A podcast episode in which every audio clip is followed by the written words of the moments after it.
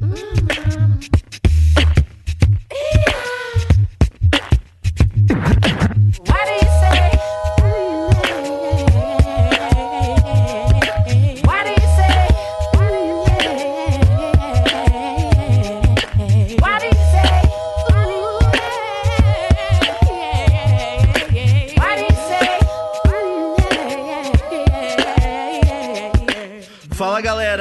2011, esse é mais um episódio da parceria entre o Diagrama e o Design Ativista. Para quem não conhece, o Design Ativista é um movimento em rede que reúne mais de 5 mil designers em todo o Brasil e busca proteger a democracia através do design, da arte e da resistência cultural. Em dezembro do ano passado, aconteceu o primeiro encontrão do Design Ativista em São Paulo, e a gente separou algumas palestras que funcionam melhor nesse formato de podcast para mostrar o que, que, rolou por lá e também já para fazer um esquenta pro encontrão desse ano, que acontece agora no dia 5 a 8 de dezembro. Para participar do encontrão Design Ativista desse ano, é só se inscrever no site designativista.org. E nesse segundo episódio, mais duas palestras bem legais que aconteceram no ano passado. A primeira mostrando o case da oficina popular e o material criado para as eleições de 2018 e a segunda com o pessoal do Bond contando sobre como um evento de design acabou virando também uma plataforma de ativismo. Mas é aí, vamos lá pro episódio? Bora nessa, vamos lá.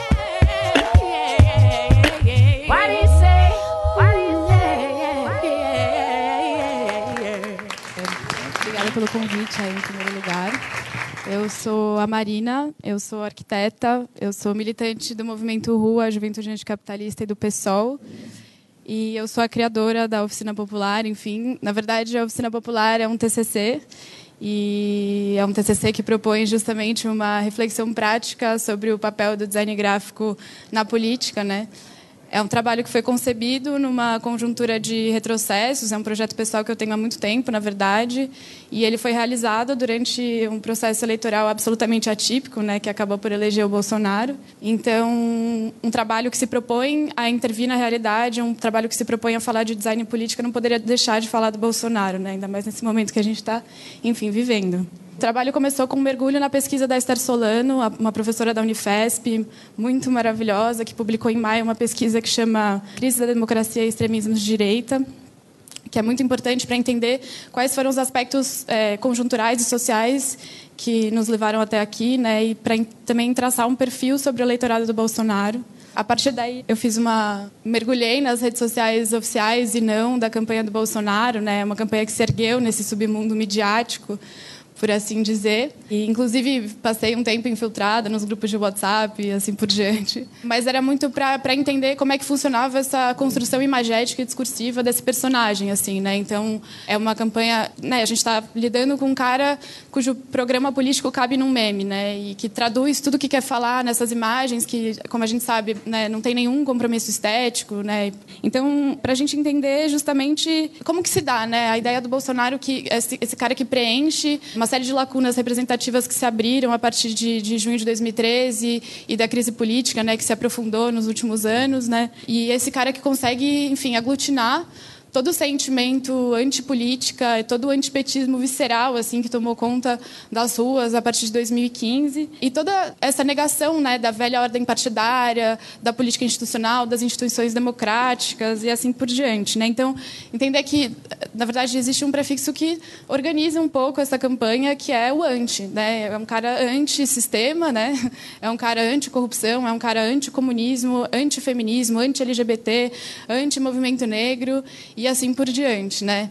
Então, é uma campanha peculiar do ponto de vista de linguagem, não só pelo que eu falei de não ter compromisso, nenhum compromisso estético, né?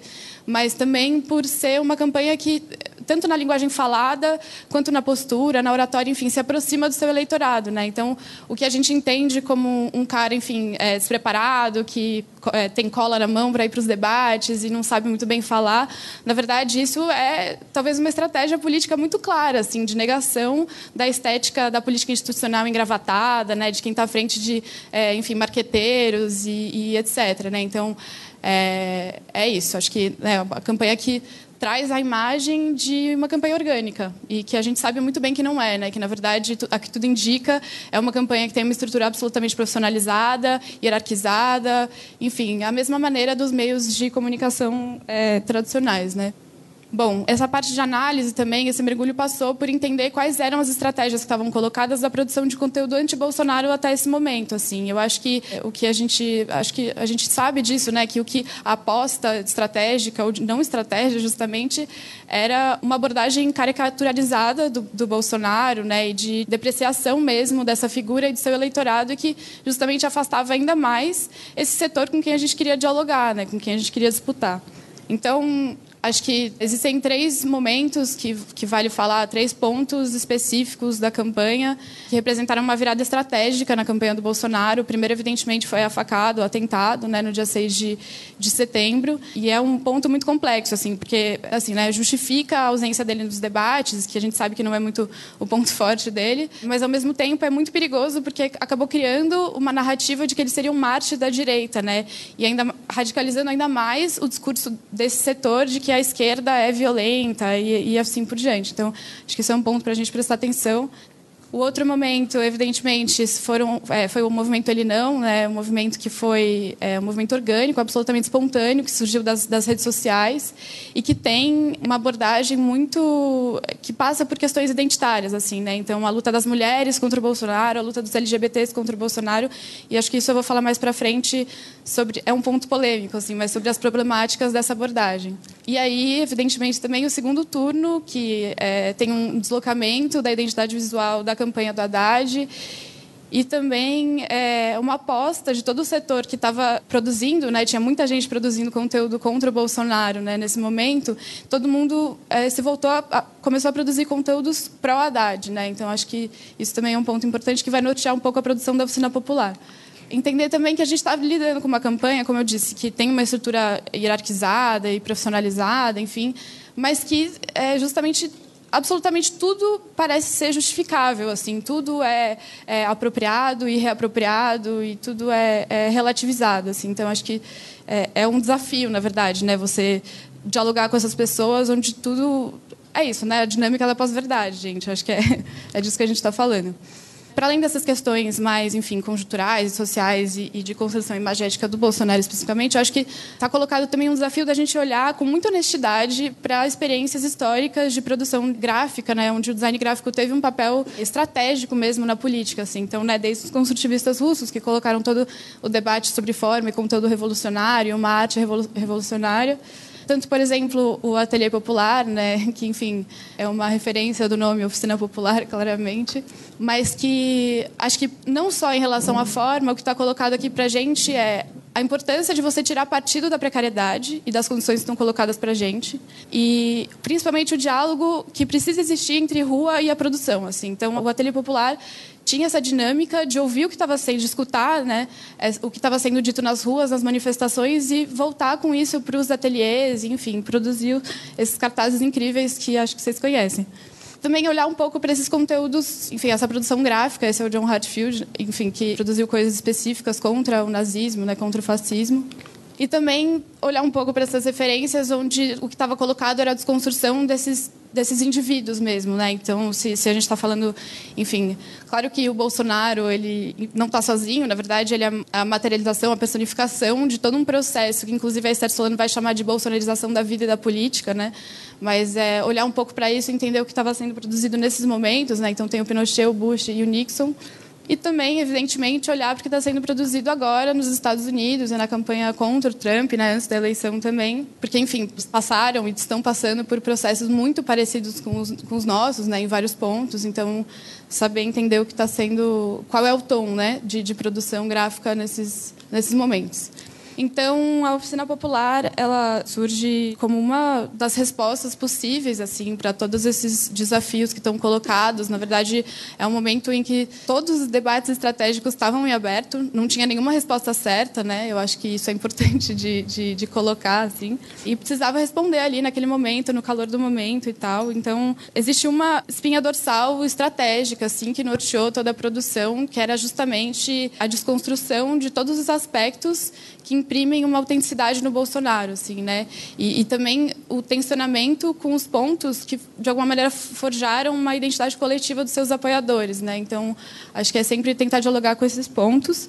E, a partir daí, outras estratégias foram traçadas, né? Então, como eu disse, é superar a estratégia de essa depreciação irresponsável, né, de conteúdo anti-Bolsonaro que estava colocado até aquele momento, entendendo que isso justamente afasta as pessoas, não dialoga com ninguém, né? Acho que você chamar o eleitor de burro, quem você quer disputar de burro, eu acho que é uma cilada muito grande, assim, né?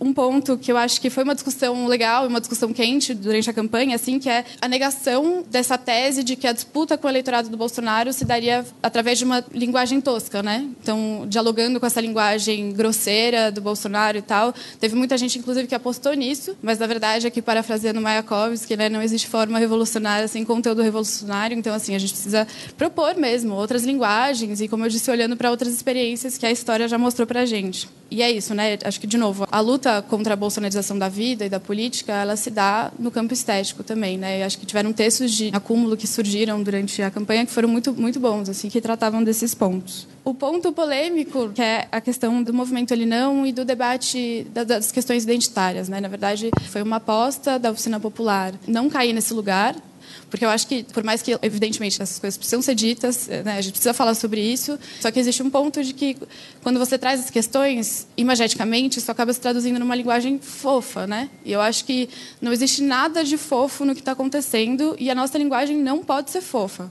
A gente não pode cair nesse erro, assim. Para não dizer que eu não produzi nada para dialogar com as feministas e com o nosso campo, na verdade, a produção que passava por aí foi muito mais numa tática, numa lógica de atrair pessoas para a oficina popular e para daí produzir mais coisas do que, enfim, evidentemente, essa demanda estava colocada entre os nossos, né? Então também não, não é possível ignorá-la. Então é isso, tem esses cartazes, né? O abutre do medo, né? Entendendo que colocar mesmo como uma figura, um candidato que é só mais um que cresce em cima do medo das pessoas, né? Em cima do sentimento de insegurança e assim por diante. Esse diálogo, né? Com esses pontos de identidade coletiva do eleitorado dele, né? Às vezes até se apropriando de, de imagens e ícones que são desse campo, justamente, da paleta, né? Que é deles, propondo um diálogo mais aberto. Na verdade, esse cartaz do Pato, ele foi super importante, assim, porque ele teve um alcance nas redes sociais muito grande, não só nas redes sociais da Oficina Popular, quanto na, nas redes sociais da Mídia Ninja, do Design Ativista e quem replicava esse conteúdo. Esse cartaz não é meu presidente, na verdade, eu achei muito engraçado, assim, porque ele foi muito mal interpretado. Eu acho que existe uma cultura política muito problemática, né, no Brasil, então muita gente interpretou isso como um pedido de impeachment já, enfim acho que, né, sem medo de falar e de usar a palavra fascismo, porque é disso que a gente está falando mesmo. Evidentemente que a escolha, né, do uso da imagem do Hitler é uma hipérbole, isso não é. Mas é importante colocar, importante colocar essas imagens que já estão muito consolidadas no imaginário coletivo mundial, né? Então acho que, enfim, e dialogando inclusive com o que estava sendo colocado na imprensa mundial. Colocar também que Bolsonaro ele não está sozinho, ele não, não é uma exclusividade da nossa realidade, na verdade ele faz parte de todo um processo de crescimento e reorganização das direitas no mundo inteiro, né? e tem expressões disso nos Estados Unidos, em governos europeus e assim por diante. Falar um pouco com o setor religioso, né? e expondo e colocando, na verdade, jogando para esse setor as contradições desse voto no Bolsonaro, assim, acho que isso é super importante às vezes se apropriando justamente de ícones da campanha dele mesmo, né? E eu acho que se valendo mesmo de uma liberdade de experimentação gráfica, assim, eu acho que teve, tiveram muitos erros nesse processo, mas eu acho que vale tudo mesmo. Como eu disse, não tem nenhuma resposta. Teve ilustração, colagem e assim por diante. Essas coisas foram, na sua maioria, produzidas digitalmente. E aí elas foram divulgadas tanto nas redes sociais da Oficina Popular. Tinha um site onde todas as coisas estavam disponíveis para download gratuito, né? muito na lógica do código aberto, né? de, sei lá, de como é a internet mesmo, como opera a internet. Do Instagram e do Facebook. Né? Eu acho que agora eu queria reforçar a importância de plataformas como o Design Ativista, justamente, assim, que tiveram uma, um protagonismo importante na divulgação, não só, evidentemente, da produção da oficina popular, mas de várias pessoas que estavam produzindo conteúdo durante todo esse processo. Assim, eu acho que isso é um ponto importante para a gente se ater daqui para frente. Assim, essas plataformas que, que fortalecem né, essa produção e essa contranarrativa que a gente vai ter que produzir. Assim. E aí as redes sociais, a internet, né, essa coisa louca que ninguém é de ninguém e as, coisas, as pessoas se apropriam de tudo e de uma maneira muito linda, assim. Então, é, as coisas da oficina serviram para ilustrar convites de plenárias e de, enfim, é, oficinas e vídeos e um vídeo de funk também do Elinão. Super, enfim, acho que é isso. Eu acho que também é, abre espaço para reinterpretações e releituras assim da produção e eu acho que isso é maravilhoso. Na verdade, isso tem que existir mais. A gente tem que mais olhar, olhar mais para o que está sendo produzido entre a gente e acaba por é, responder uma demanda de se expressar na escala do corpo, né? Eu acho que isso é super importante. As pessoas baixaram as coisas, fizeram as camisetas e tal, e tem gente inclusive ganhando dinheiro com a oficina popular. E não sou eu, mas tudo autorizado e tal. E é isso, a gente tem essa estratégia de, de divulgação pelas redes sociais e pelas plataformas como Design Ativista. E aí a gente vai para as ruas, né? Então, para além dessa divulgação desses materiais que estavam abertos, eu imprimi 200 lambes, eu acho, que foram colados em vários momentos e distribuídos em vários momentos. Né? O primeiro foi na véspera do dia 29, na madrugada, com o pessoal do Design Ativista, inclusive. Valeu. É, foi no entorno do Largo da Batata, onde foi a concentração do ato aqui em São Paulo. E também eles foram distribuídos no dia do ato para as pessoas. Assim, foi que nem água, foi impressionante também foi distribuído no ato do dia 6, que foi a véspera do primeiro turno, né, e foi colado durante o trajeto, né, no trajeto do, do ato, que acho que, se não me engano foi até a Sé. E isso é super legal, na verdade, porque enquanto você cola, você, de alguma maneira cria um fato político ali naquele momento e você atrai a atenção para o que está sendo feito consequentemente para sua produção também, né? Eu acho que é legal esse ponto. Nesse espírito, como eu disse, de diálogo que a gente precisa ter entre a rua e a rede e a produção, enfim, como eu disse, né, esse cartaz que foi o que mais viralizou nas redes, virou um estandarte, que é uma linguagem muito conhecida, e foi aí para as ruas depois dos atos que seguiram no dia 29, né, que depois do dia 29 acabou ficando muito concentrado no eixo sudeste, aqui em São Paulo, no Rio de Janeiro, mas ele estava lá. Mas eu acho que talvez o aspecto mais interessante assim da oficina nas ruas seja justamente a apropriação espontânea assim disso, né? Pessoas que baixaram aquilo e que levaram e que a oficina de alguma maneira conseguiu responder, conseguiu dizer o que as pessoas queriam dizer, né? Eu acho que isso é super importante. Tem fotos, registros de vários lugares, né? Tem Recife, São Paulo, Rio de Janeiro e assim por diante. Também outras apropriações, ali à esquerda em Mossoró e à direita em Barcelona. Isso aqui é em Nova York. Isso aqui é em Higienópolis. E essa aqui é na TVzinha do metrô de Berlim, né? Como eu disse, esse uso dessa hipérbole do Hitler é, que está no imaginário coletivo mundial, acho que tem um impacto, tem uma força importante, né? E aí, é, por último, falar um pouco sobre a repercussão que isso teve na mídia, tanto nacional quanto internacional. Eu acho que a maioria das fotos que estão aí foram tiradas no Rio de Janeiro e foram parar em bancos de imagens, né, como a Reuters e o AFP. Eu acho que o que justifica esse apelo midiático que a oficina teve, no final das contas, é muito, evidentemente, o uso de uma paleta reduzida, assim, né, de cores vibrantes que consegue se destacar numa multidão, né, numa manifestação o esforço de síntese gráfica, imagens que são é, inteligíveis, que você consegue compreendê-las muito rapidamente. A questão da não autoria, assim, é, isso é um debate super legal para a gente ter daqui para frente, porque é mais interessante para eles que seja algo não partidário, justamente, né, que não tenha nenhum vínculo com alguma organização e tal. E é isso. Eu acho que são vários pontos de discussão que a gente pode fazer agora, mas eu acho que o que significa, né, ter tido tanto apelo midiático? Será que a gente conseguiu dialogar com quem a gente queria dialogar? Será que eu consegui convencer quem eu queria convencer? Talvez não, na verdade, né? Talvez cumprir um papel importante de dar algum tom de interpretação externo, né, sobre o que é o Bolsonaro, o que é o movimento ele não, o que é, enfim, a extrema direita brasileira, mas que talvez não tenha conseguido dialogar com quem a gente quer, né? E aí eu acho que uma discussão legal que se abriu a partir da produção da oficina popular é justamente como, né? Como que a gente chega com quem a gente quer chegar, em quem a gente quer chegar justamente, né? E qual que é essa linguagem? Como que a gente formula isso, né? Como que a gente enfim. É, mas eu acho que a gente está vivendo em tempos onde a imagem tem uma importância tão visceral, assim, né, que as coisas são tão, enfim, o design gráfico daqui para frente vai ter uma importância, tem que ter uma importância estratégica, gente, na disputa política, assim. Eu acho que é disso que a gente está falando e é claro que a gente tem uma série de limitações, né. É, na campanha do Bolsonaro a gente viu isso, uma série de limitações objetivas, né, de, de reféns dos algoritmos, né, e assim por diante, mas que é uma possibilidade muito viva na luta social. Assim, eu acho que esses processos vão ser vão ser muito ricos assim em termos de produção gráfica. Mas é isso. Valeu.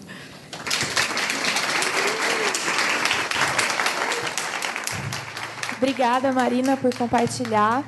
É, até que você falou de, de, ter todas essas fotos no, no mundo inteiro, na, nessa época das eleições, daquele, daquela manifestação do Ele Não, a gente teve a ideia de fazer um PDF apanhadão de várias artes diferentes de todo mundo. Tinha umas 40 artes. Essa questão da não autoria, a gente juntou esse PDF e começou a espalhar em todos os eventos de todas as manifestações que iam ter desse Ele Não. Então a gente passou a madrugada inteira postando nos eventos. Os nossos perfis do Facebook foram bloqueados de tanto que a gente postou a mesma mensagem. E aí a gente teve esse resultado de ver essas artes todas pelo mundo todo. É, muito obrigada por compartilhar. Alguém quer acrescentar alguma coisa? Na verdade é uma pergunta e meio que uma conversa, né? Porque como você falou, acho que não tem resposta certa e errada, né? E a gente ainda está também tentando reagir ao que foi a ascensão do bolsonarismo como fala Esther Solano. Mas tentando juntar todos os assuntos, é, tem um outro cara, também holandês, é o Ansel, Ansel Japar. Ele fala que o design agora ele tem uma característica muito mais simbólica, estética, opera no mundo estético. Ele se separou da forma, né, das bases, da economia. Mas ele, ele diz que isso é um reflexo do próprio capitalismo, né, que é virtualizado, da especulação imobiliária, que também foi tema da, da eleição, né, do, das ações, da financiarização da vida e tudo tal. É, e aí, ao mesmo tempo, quando eu olho as peças da Oficina Popular, que eu curti muito, é, eu seguia na época, achava animal, parabéns. Mas hoje eu fico pensando se a gente não errou justamente em, em tentar não só trabalhar com a, a, a recepção imagética do que é o Bolsonaro, mas também religar ele ao que a gente acreditava que eram as falhas do seu programa. Então a gente dizia que ele mente, mas não necessariamente como, né? E no que. E hoje também teve outro fenômeno que é os bolsomínios arrependidos, né? Tem uma página, tem uma polêmica até em relação a expor ou não essas pessoas arrependidas, mas isso mostra que talvez se a gente tivesse mostrado aonde ele era falso, aonde né, o plano de governo dele, que para o nosso campo estava muito claro que era falho, mas para muitas pessoas que foram nessa ascensão do bolsonarismo não estava tanto.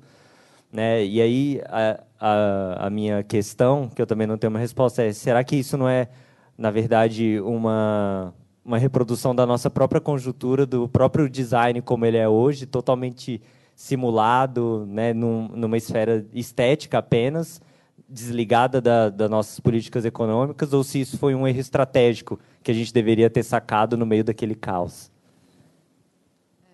Difícil mesmo. é, eu acho que a gente está no momento. Pode responder já? Sim.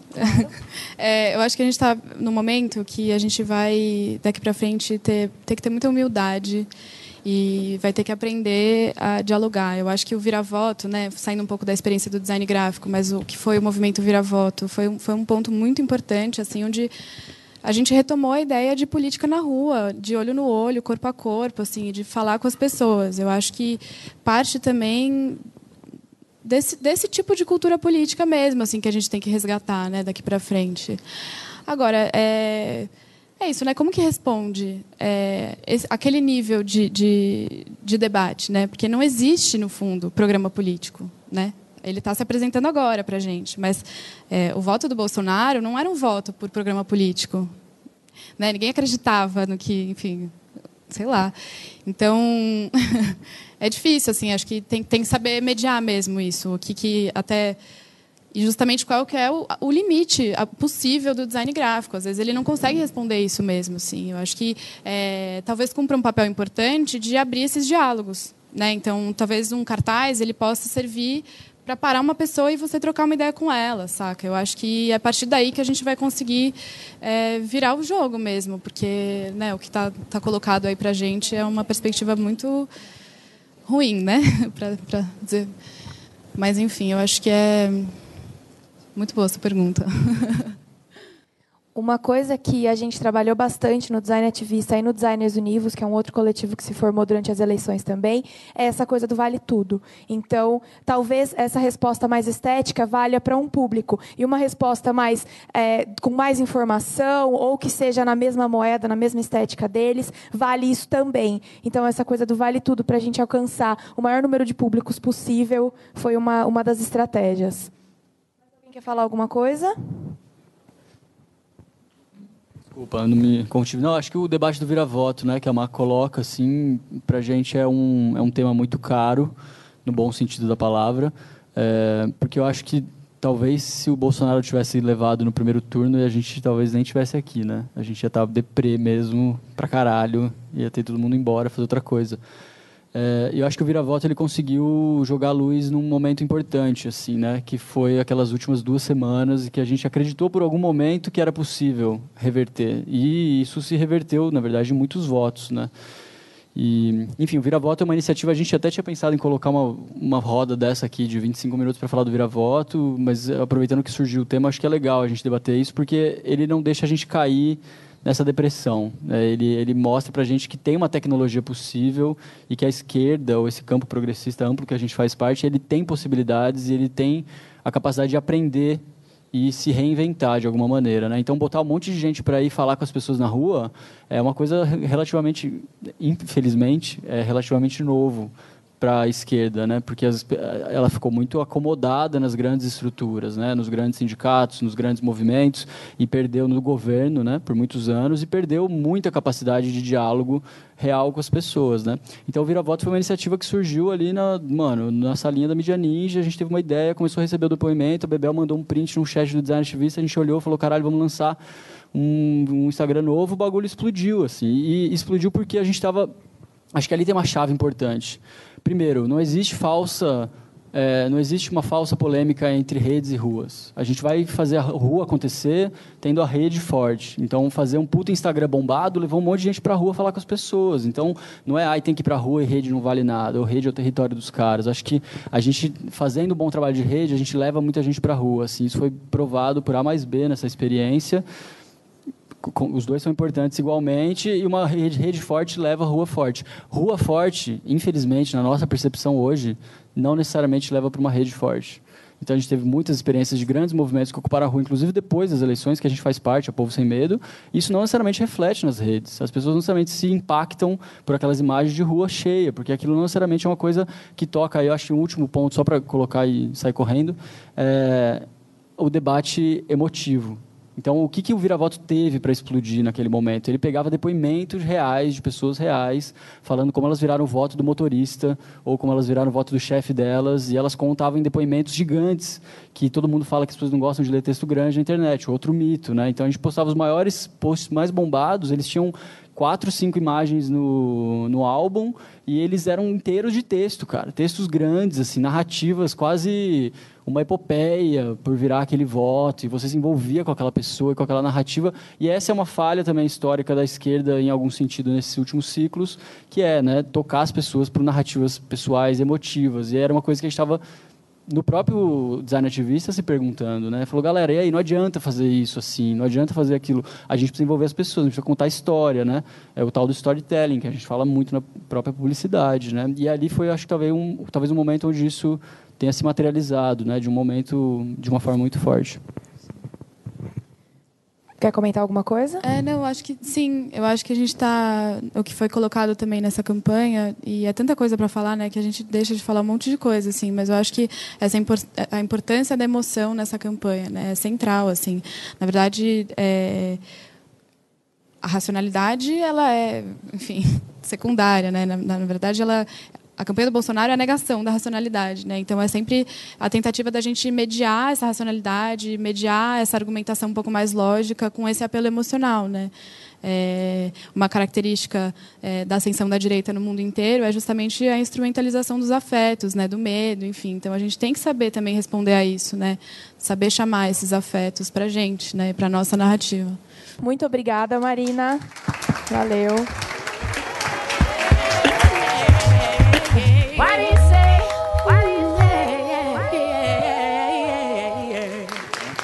Boa tarde. É, eu sou o Léo. Acho que a gente pode começar agradecendo o convite de estar participando aqui desse evento incrível. É um prazer estar aqui. É, agradecer a Ideia Fixa, Mídia Ninja e o Design Ativista. Desculpa. Eu tô nervoso. Tô meio nervoso. Não tenho muita experiência falando em público, mas enfim. Eu sou o Felipe. É muito bom também estar aqui com um monte de gente querida. Minha mãe está na plateia também. Muito feliz de ter uma mãe que não é bolsominion. Está prestigiando aqui. Queria poder falar a mesma coisa. Mas então, nós dois somos designers, a gente mora em Nova York, a gente se conheceu lá e o bonde começou da necessidade que a gente sentiu de ter um encontro lá em Nova York para reunir todos os designers brasileiros que moram fora, porque o Brasil, como a gente sabe, exporta muito talento, tem muita gente lá, mas até então nunca teve um, uma oportunidade para a gente se encontrar e discutir, se conhecer. E a gente então... sabia que tinha muito designer assim de áreas diferentes, de moda, design gráfico, design digital, publicidade, mas não tinha nenhuma oportunidade assim para reunir todas essas, essas, pessoas. Então, o Bond nasceu na verdade, a gente queria fazer um evento para reunir os designers em Nova York. Isso. E então começou como um evento que era para ser bem pequeno, era para ser nem, nem, um evento, era um encontro só. E a gente não tinha noção do público potencial dessa ideia. É, inclusive, no início, a gente identificou o nosso maior desafio como conseguir gente suficiente para participar dessa conversa. Então, a primeira ideia que a gente teve foi começar fazendo uma lista de todos os designers que a gente conhecia em Nova York e a gente começou a abrir esse leque para fora de Nova York, Califórnia e inclusive Brasil. E a gente fez três listas. Listas de designers que a gente conhecia, lista de designers em potencial que poderiam participar da conversa, que a gente podia chamar de fora, e também é, lista, uma lista completa de designers brasileiros assim no total, que virou um pôster depois. Mas o que a gente não sabia fazer é meio que conseguir medir esse interesse. A gente não sabia como é que a gente consegue identificar se teria gente a fim de participar desse evento. Isso era real assim também, se a gente não estava viajando ou se realmente tipo tinha um público a fim disso. E foi por isso que a gente decidiu, na verdade, começar o Instagram. A princípio, a ideia não era nem anunciar que ia ser um evento, mas mais é, começar um Instagram e, e, também ser uma oportunidade para a gente pesquisar também mais, mais pessoas, mais profissionais, mais pessoas que estão fazendo design e, e para daí sim se sentir é, confortável de tocar o evento em si. E daí em pouco tempo a gente viu que que tinha um engajamento muito grande, assim, pessoas super engajadas é, no Instagram e tal. E daí o, o, problema virou outro, assim, virou tipo, putz, tá muito legal, muita gente afim, mas putz, a gente nunca organizou nenhum evento é. na vida, não sei, não sei por onde começar. É, e de repente tinham centenas de pessoas mandando mensagem a fim de participar e a gente falou, putz, o negócio está crescendo muito rápido, a gente nunca fez um negócio assim antes. Que foi, esse foi o nosso sentimento na hora. O que, que a gente faz agora? A gente tem, sei lá, centenas de pessoas interessadas e é uma responsabilidade grande. E era o primeiro evento focado em design brasileiro que aconteceu em Nova York. Então tinha uma responsabilidade por trás disso.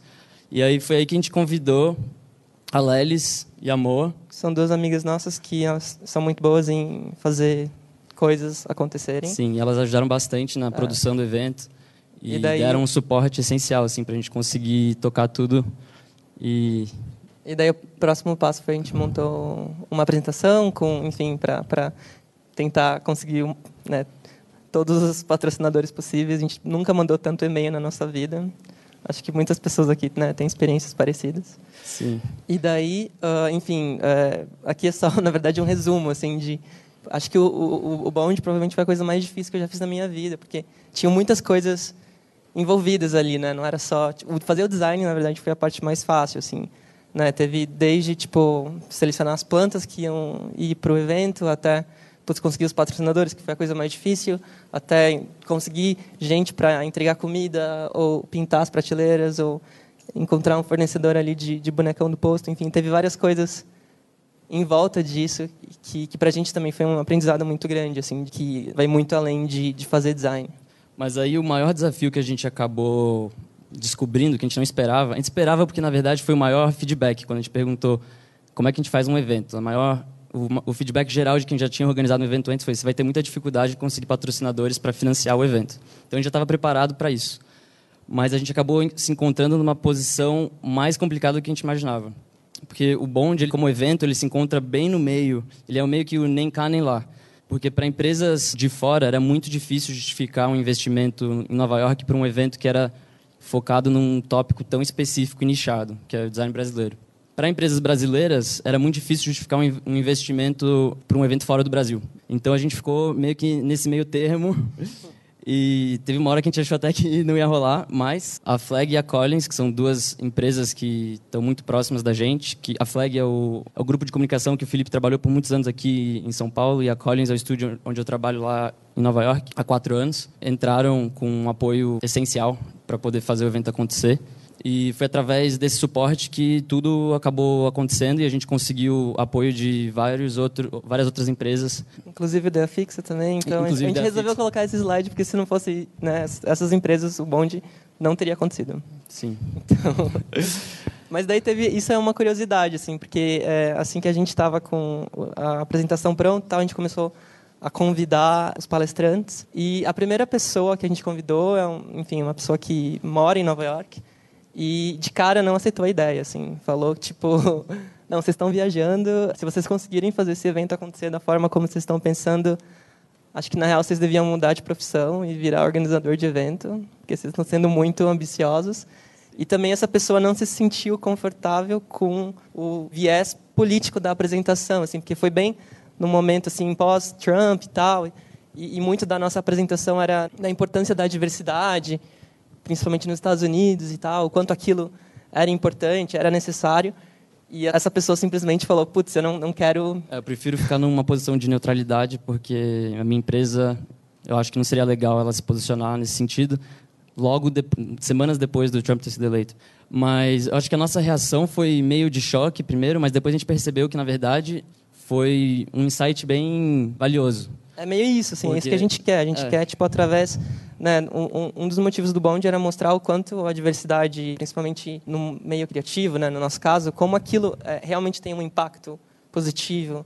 E como o Brasil, né, que, que é famoso principalmente por exportar muitos talentos e, e, e pessoas assim que, que trabalham em todos os lugares, lá em Nova York um monte de gente, como a gente deveria celebrar isso, né? Como a gente deveria se orgulhar disso também. Sim, ainda mais em Nova York, que é um lugar que ele é construído por imigrantes e a, a indústria criativa é extremamente diversa, internacional.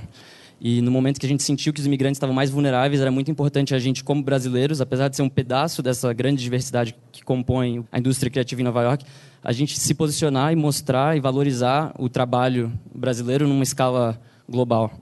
Então, só um exemplo para mostrar assim a importância que eu acredito, a empresa onde eu acredito, onde eu trabalho acredita que é a diversidade é a divisão de nacionalidades dos designers que trabalham na Collins. A gente tem 12 designers, três são americanos e nove são internacionais.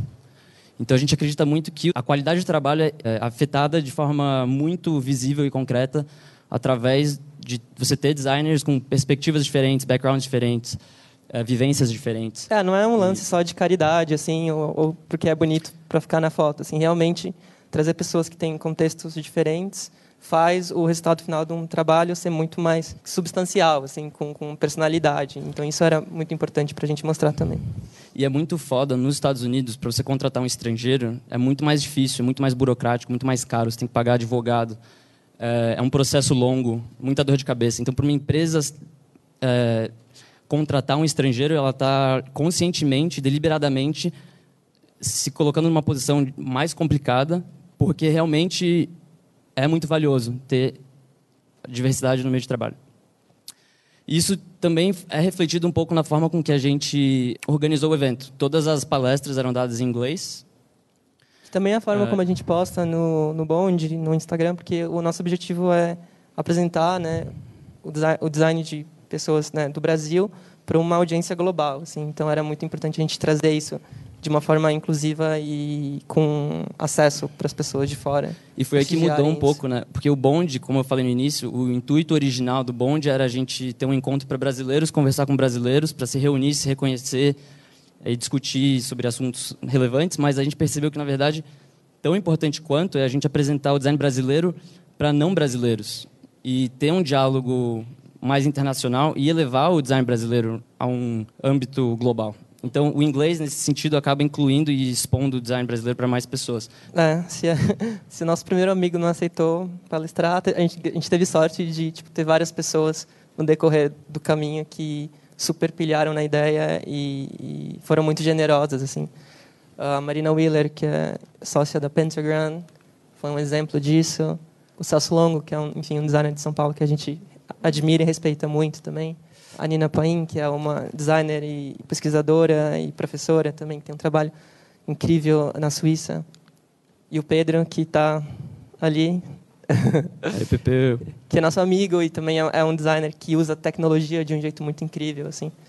E interessante também foi ver que, que a nossa curadoria também, é, durante o processo do Bond, ela se abriu muito. Né? No começo a gente estava mais focado em design gráfico, porque é meio da onde a gente vem, o nosso foco. Mas depois a gente acabou encontrando o trabalho de pessoas muito fodas que usa, que tem algum tipo de relação com design, mas que, que são de outras áreas. O Jonathan de Andrade, que é um artista, mas que o trabalho dele reflete muito o design, reflete muito essa identidade brasileira. A Bárbara Soalheiro, que, enfim, é jornalista de profissão, mas tem uma empresa que se chama Mesa, que tem design como essência ou os Cosmic Boys, que é uma dupla de artistas de rua, mas que tem um, um trabalho in, incrível, assim, que não são designers, mas tem um trabalho incrível. Eles é, foram para a Síria e pintaram vários murais é, de um vilarejo de refugiados e tem uma vivência também incrível.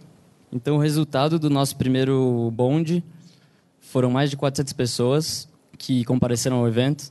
A gente trouxe 10 palestrantes brasileiros do mundo inteiro para participar.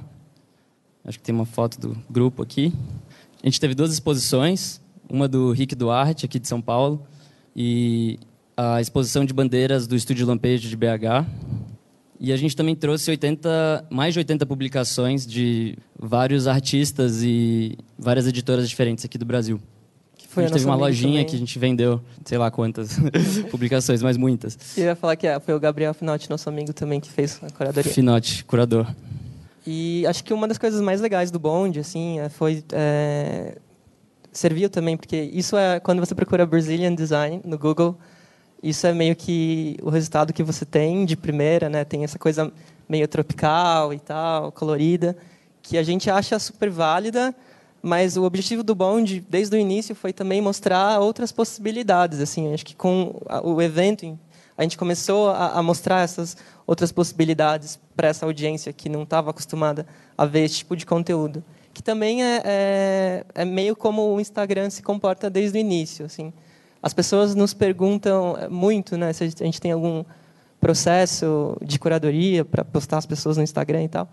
E a gente não tem. Assim, acho que desde o início a gente gostou do trabalho, não importa se é um designer é, super consagrado ou se é um estudante que está começando se for algo que a gente acha é, relevante, a gente posta. E é meio que isso que se mantém até hoje. Mas, enfim, acho que o, o, processo de curadoria não mudou muito, mas eu acho que a gente, nesses últimos dois anos, a gente evoluiu muito. Assim, a gente, a gente ficou muito mais consciente, muito mais crítico, muito mais político. Acho que é um processo também que a maioria das pessoas que estão aqui também passou e está passando.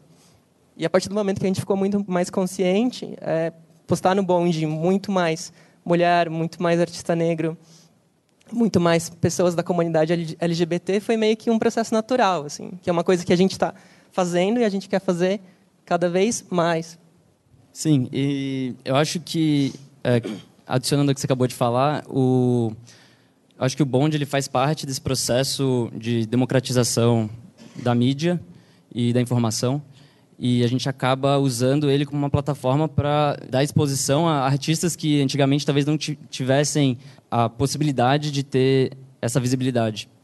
E eu acho que com, enfim, com as últimas eleições, né, a partir do momento que as, eleições foram se aproximando, esse viés político naturalmente ficou muito mais forte no bonde. Né? Depois que a gente postou os posters do, do Ele Não pela primeira vez, né, não faria nenhum sentido a gente postar qualquer outro pôster de uma exposição X de arte contemporânea feita em risografia, que é uma coisa que a gente postaria no normal, mas mas em outubro de 2018 simplesmente não faria nenhum sentido a gente postar esse tipo de conteúdo no Sim, Sim, acho que nosso posicionamento político ficou cada vez mais nítido. Ele sempre esteve lá, mas a gente usava eh, a plataforma focando no trabalho, e acho que de forma não tão direta e explícita, existia, óbvio, que um cunho político, né?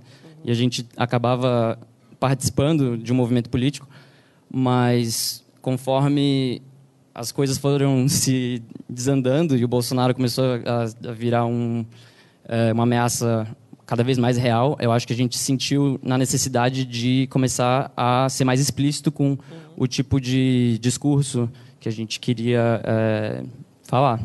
Sim, e acho que isso foi acho que uma das coisas que a gente mais se orgulha esse ano de, de ter postado tudo que a gente postou e de ter compartilhado e, e dado visibilidade para todo mundo que a gente conseguiu. Esse é só um exemplo, assim, que a gente acha muito legal. Depois que a gente postou post, esse post do, do, Pedro Veneziano, que na verdade é um pattern, a gente foi ver nas fotos é, tagueadas e meio que virou um, um, pattern, vezes, né? Sim, tinham muitas, muitas, muitas é, imagens e compartilhamentos. Enfim, foi é isso, foi, foi muito bonito tudo isso, mas infelizmente não, não foi, foi o suficiente. E, enfim, acho que quando o, o Bolsonaro ganhou, a gente, né, já meio que sabia que isso ia acontecer, mas rolou assim super uma deprê assim.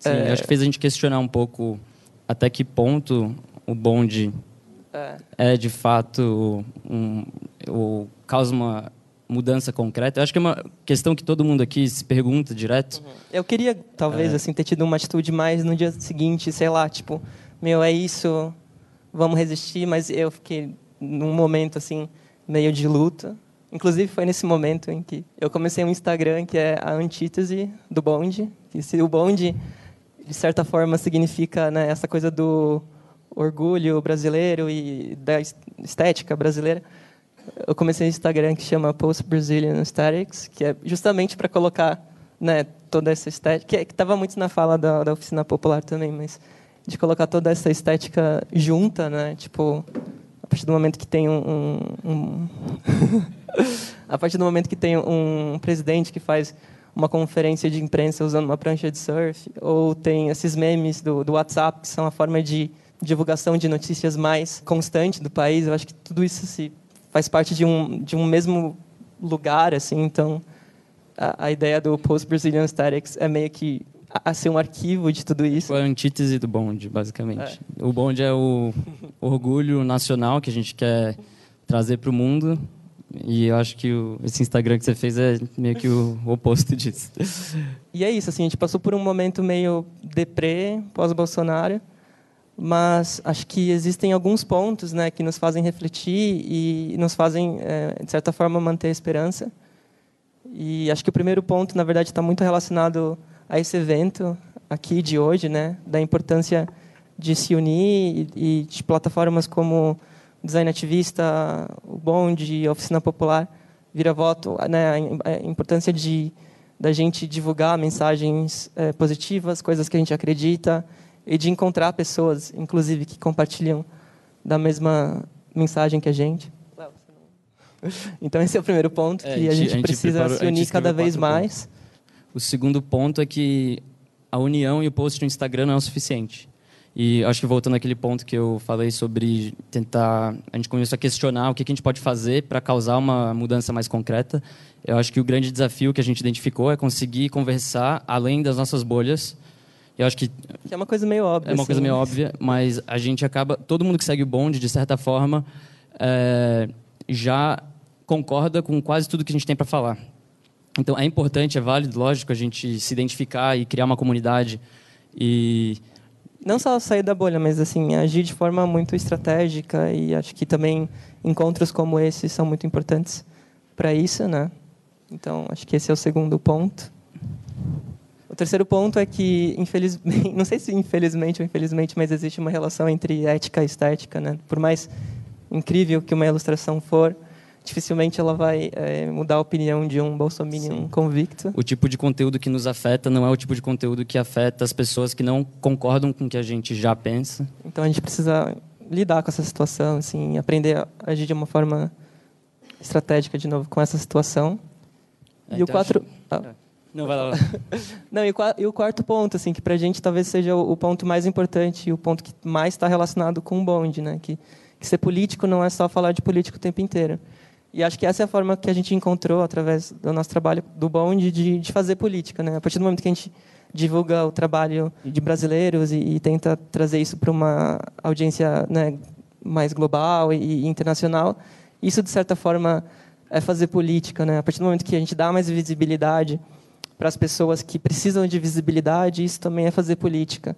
Principalmente porque acho que o principal, né, a coisa mais poderosa do Bond é justamente o impacto que a audiência do Bond tem, assim, não pelo número de seguidores, mas pelo impacto que essas pessoas pode ter no dia a dia, assim, né, de de ter empreendedores que seguem o Bond, de ter diretores de criação, de ter gerentes de marca, pessoas que né, no trabalho, no dia a dia realmente podem tomar decisões e, e podem dar mais visibilidade, visibilidade para as pessoas que precisam de mais visibilidade.